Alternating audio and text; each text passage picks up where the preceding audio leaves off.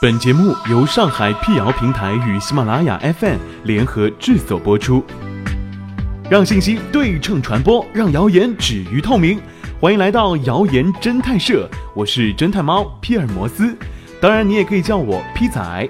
在今天的辟谣开始之前呢，欢迎关注我们的微信公众号，请搜索“上海网络辟谣”并认准加 V 标志，P 仔在等你啊。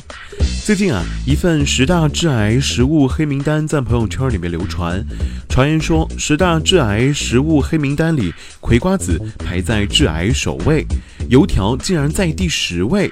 这十大致癌食物名单是葵花籽、口香糖、味精、猪肝、河粉、腌菜、市售瓶装鲜果汁、皮蛋、臭豆腐、油条，这是真的吗？先来看看这份名单从何而来吧。记者通过网络搜索发现，网上传言称十大致癌食物黑名单的发布者是中国医学科学院肿瘤医院。然而，早在2014年，中国医学科学院肿瘤医院相关人员在接受媒体采访时已经否认发布过这份黑名单。中国医学科学院肿瘤医院在2014年公布过的致癌食物，其实就是腌制、熏制食物、烧烤食物、霉变食物等。那么，这份所谓黑名单上的食物真的会致癌吗？记者在查阅大量资料之后，将专家们对这些食物的看法进行了总结和归纳。第一，葵花籽。葵花籽居致癌食物之首的说法，每隔一段时间就会在网上闹腾一回。其主要的依据是向日葵容易吸收重金属，但吸收重金属的作物又何止向日葵一种呢？如果土壤本身已经存在重金属污染，那么不光是向日葵会有问题，任何在上面生长的植物都会有问题。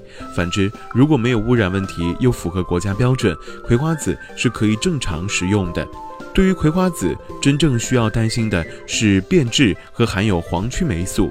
黄曲霉素的确会致癌，遇到这类坏掉的葵花籽儿，一定要丢弃。第二，味精。关于味精致癌的说法，解放日报上官新闻在二零一六年就曾辟谣过。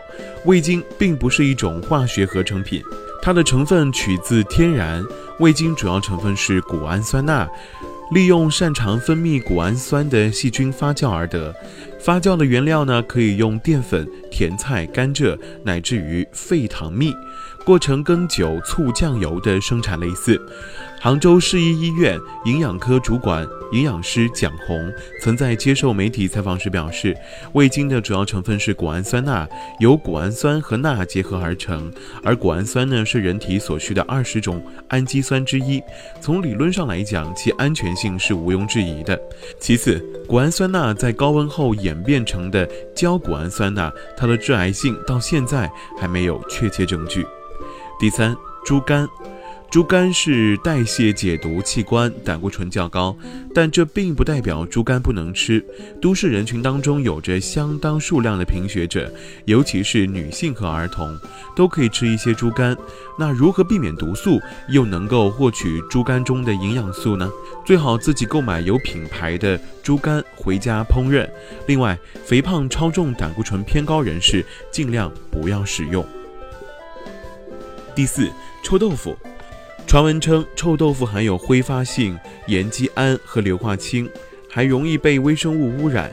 其实，臭豆腐闻着臭，是因为豆腐在发酵、腌制。和后发酵的过程当中，所含蛋白质经过一系列的反应，最终产生一种叫做硫化氢的具有刺鼻臭味的化合物。但蛋白质分解之后即产生氨基酸，又使臭豆腐具有鲜美的滋味，故吃着香。所以传统的发酵制法制作的臭豆腐是安全的，真正不安全的是不法商贩偷工减料，制作过程当中使用非法添加剂。